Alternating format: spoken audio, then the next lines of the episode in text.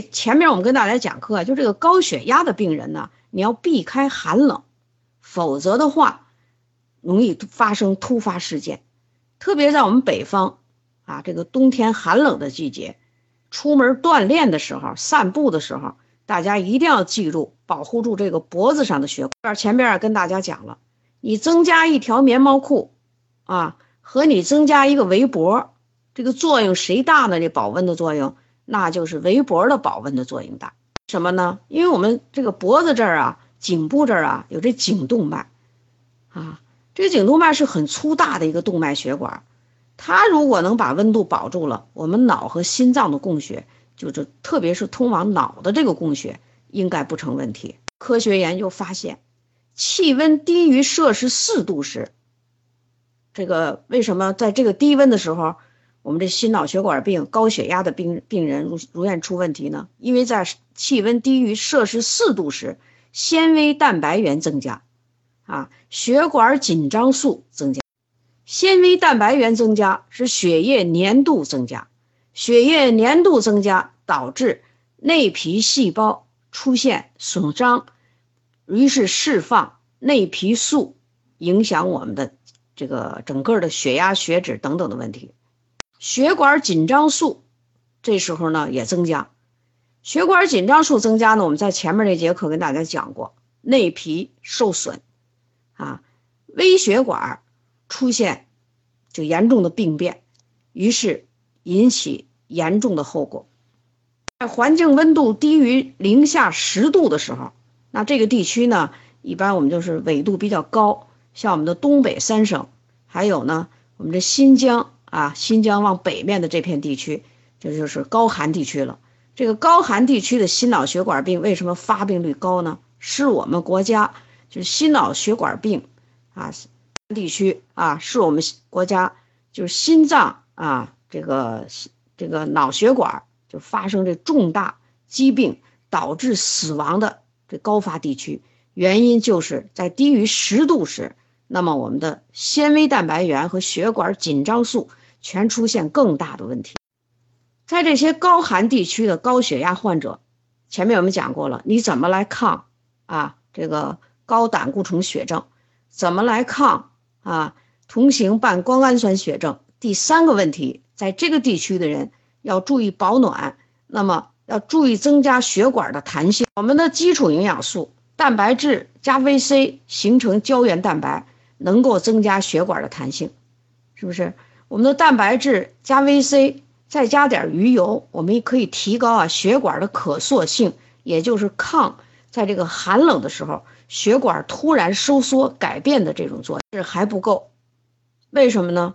因为你在这个时候，你这个倍立健里头的 B 族含量很高，你不能吃太多啊。你如果吃太多的时候，人一兴奋，血压再收缩，危险就来了。所以在这个地区的人，在冬季。建议你吃两种自然性的食物。我们讲的这个课呀，就是说除了营养素以外，你还得加自然食物。那加什么呢？第一，加荞麦。荞麦，荞麦有有荞麦是一个非常好的食物，可以磨成荞麦面，做很多面食，是不是？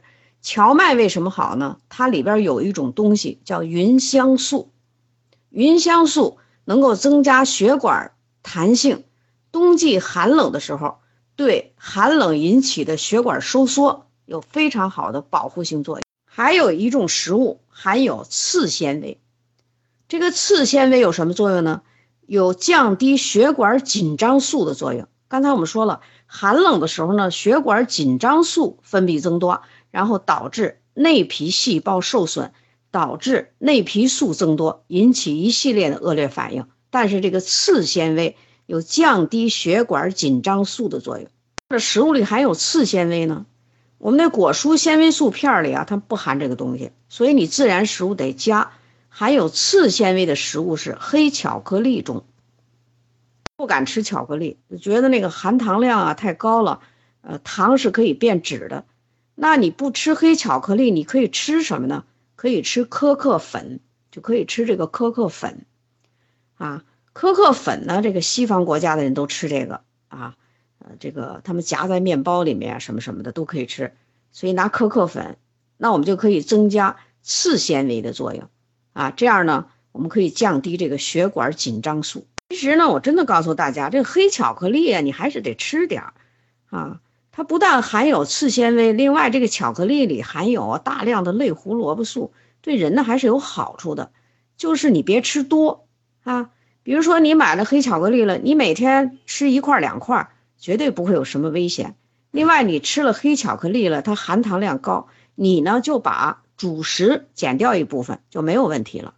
第四个问题就是高血压与环境湿度啊，南方的朋友呢，你没这问题，因为你全年的湿度都比较大。北方，特别是寒冷的冬天，有暖气的那个季节，就家里面有暖气的季节，我们的空气就变得干燥了。法国的研究。当空气湿度下降时，低于百分之三十时，容易发生中风危险，容易发生心肌梗死的危险，啊，所以在这个寒冷的季节呢，你要保持一定的湿度。湿度呢有俩方面，第一，环境湿度，是吧？你可以养点这个绿色植物啊。或者养一缸鱼啊，那么在这高温的这个带有暖气的房间里呢，它可以呃这个呃蒸发出很多水分来，啊，你也可以呢把毛巾放到水盆里，啊，然后把这毛巾挂在呢晾衣服架上，下半截呢泡在水水盆里，然后把它挂在暖气上，或者是离着暖气近的处，这样就保证这个毛巾上老是有水分，让那湿润空气。你泡在自来水里当然没问题了，但是如果你这个毛巾如果再放到啊我们这个净化器的水里面，拿一盆净化器的水把毛巾放到里面，然后挂在晾衣架上，那么这个水蒸发出来的就去了很多的杂质。那第四个问题说环境湿度啊也很重要，所以你看预防一个疾病啊都是从那个细微之处做到的，细微之处你不管就招来大祸。第五个，如果高血压，你有心脏病，你出现房颤，这是我们经常碰到的问题。说高血压、心脏病，啊，他心脏功能不好，心脏不规则的跳动，而且跳动的很快，甚至于是乱跳。那么这个时候，你记住了，这个房颤是最隐秘的、最危险的这个一个危险信号。你记住了，它不是光营养素能帮助你的。这时候你要三分治。七分养，千万不能在家里等着危险来临。那么，那个医院里对这种房颤，他要干什么呢？一般都是要进行溶栓，啊，或者对这个除颤，对这个心脏啊进行除颤，啊，不要拒绝治疗。那么我们在这个时候，三分治七分养就非常非常的重要。最后呢，我跟大家讲讲，啊，刚才我们讲了这个五个问题呢，大家都要从这五个问题啊不同的。不同的方面去努力，当然了，第一个和第二个是最重要的。比如说高血压，你加啊高胆固醇血症，或者高血压你加高同型半胱氨酸血症，那是非常危险的。所以这两个在营养上、饮食上啊，我们都要注意了。那我给大家讲的是，我们很多我们做直销、做安利的朋友啊，非常关心别人。那你要掌握高血压的一些体征。啊，所以这我们这节课呢，我们就说你要观察别人。你为什么要观察别人呢？你好知道他的病到了什么程度，或者知道自己的父母、自己的家人，我们应该提醒他们避开这种危险。下面我们讲的是高血压在心脏病啊和脑血管病变时，这个人会表现出来一些体征啊，体征就是能看得出来的症状，是吧？所以有的时候呢，我在外地讲课的时候呢，我就会说这个病人我看不见，你让他来一下吧。来了以后，我们就观察了。那我们会观察什么呢？一，高血压与心脏病的，就是一些表象。这些表象或者症状，你能够抓得住，对这种人进行提醒，可以避免致命的危险。第一个，啊，他和心脏病有什么呢？眼睛里头有红血丝。就是我看这个白眼珠上有很多红血丝，这时候证明啊微血管的压力很重，啊，他这时候的这个高血压呀，肯定那个低压出现了比较凶险的数字，啊，这是一个。二个，脸色发红，鼻子头也发红。有的人不但是发红，啊，他这个发红不是说你喝酒了或者跟别人发生什么情绪的问题了你发红啊，他这个发红啊，就是经常会发红，而且有的时候你一看那脸呀就发红发紫的时候，你知道微血管病变出现凶险，那就这个低压呀出现问题了。那这时候啊，你要知道了，这个人呢，这个高血压呀，他一定会在心脏上出问题。第三个危第三个迹象就是颈动脉怒张。我们这颈动脉这血管啊，你你看很多人他就和这个心态平和的人，不爱生气的人，他这个脖子上这个血管啊，你看不大出来。脾气的人，爱发火的人啊，情绪不稳定的人，他这个脖子上这个血管啊，经常是暴怒的怒张，就是您看得见啊。如果这个人高血压，你现在发现呢，他颈动脉他不生气，他也怒张，他稍微情绪有点波动，他就特别鼓，特别怒张的时候，你知道，一般来讲，在三个月到半年之内会出现就是致命的危险的，要提醒这个人赶紧进行，赶紧进行啊，就是适当的营养补充啊，要提醒他一下。原来耳朵呀还能听到点声音，突然会耳聋，突然耳聋你就知道。一般都是跟我们这个微血管病变有关系的，神经出现了问题。第五个，睡觉的时候只能睡高枕头，就枕的这高枕头啊，他就舒服。你一给他枕低枕头啊，他就睡不着觉，他就觉得这心脏开始不舒服，觉得胸闷加重。那么大家记记住，只能枕高枕头，不能枕低枕头的人比较危险，要赶紧进行营养修复，保健自己。啊，高血压，他有高血压。这前面我们平时有高血压，高血压的时候呢，他这个人呢，我们经常我们说的健康的卧位呢，就是应该是右侧。但是呢，你半夜醒来了，你翻到左侧去，你也不觉得怎么样，这就是很正常。如果一个人长期的右侧卧位，不敢向左侧位卧位，或者说说半夜的时候啊，他睡觉的时候是右侧卧位。半夜的时候，他疲劳了，右侧老是这么累，他不由自主的翻到左侧的时候，马现马上出现胸闷、气短、不舒服的感觉。你记住，这样的人容易出现很大的危险。七个迹象，经常大口喘气，你就知道了，这人很缺氧啊。经常打哈欠，哈欠声不断，缺氧。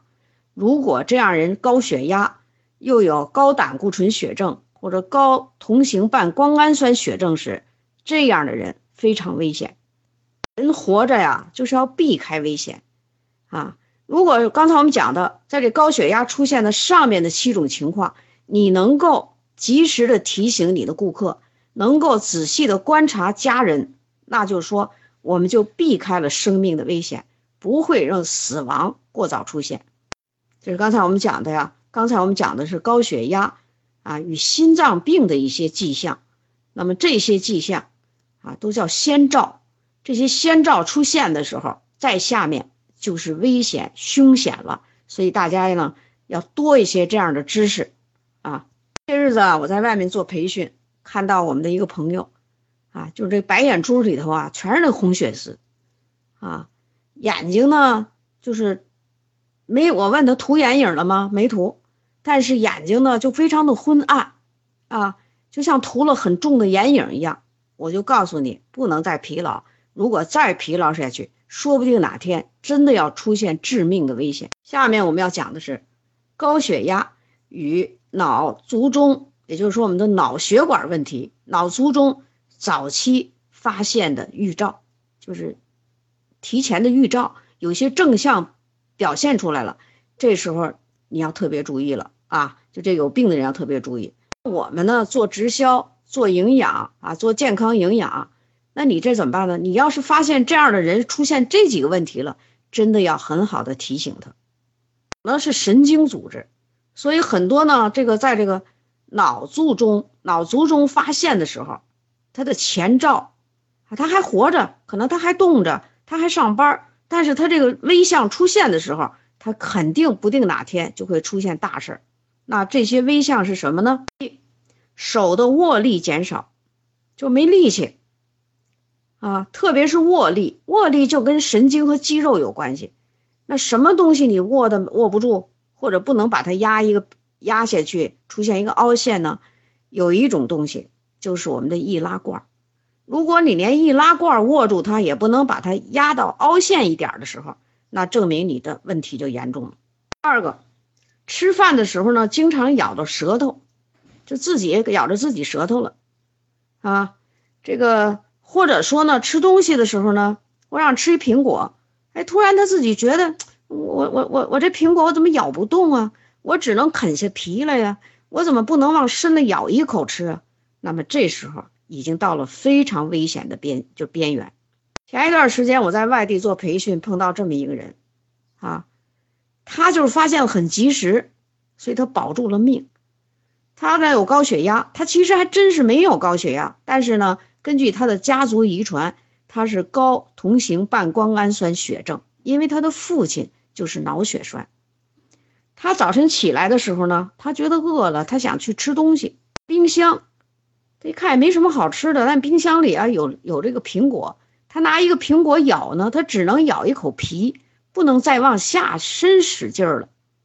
啊，这人呢，他没有健康知识，同型半胱氨酸高呢，他还爱抽烟，抽烟，他竟然叼不住这个烟，啊，三次从嘴里面掉下来，啊，但是他就觉得有点不对劲儿了，他马上呼叫家里的亲人，及时到医院。没有发现就是致命，但是他出现了，因为他叫到家人，家人再把他送到医院，这里头就有一个多小时的时间。四十五岁竟然是脑血栓，那你就看一下同型半胱氨酸呢，太厉害了，他竟然是脑血栓。他的化验单我看了，胆固醇不高，甘油三酯不高，血压也不高，那么这种人一定是同型半胱氨酸高导致的。第三。经常会有一些小动作产生失误，比如说吃饭的时候筷子经常掉，啊拿不住了，筷子掉下来了；吃饭的时候拿的勺掉下来了；走路的时候啊突然就停了，啊就觉得这个腿没有劲儿，突然停了。那这些小动作的突然停止，就预示着啊有危险。如果有高血压，那当然更危险。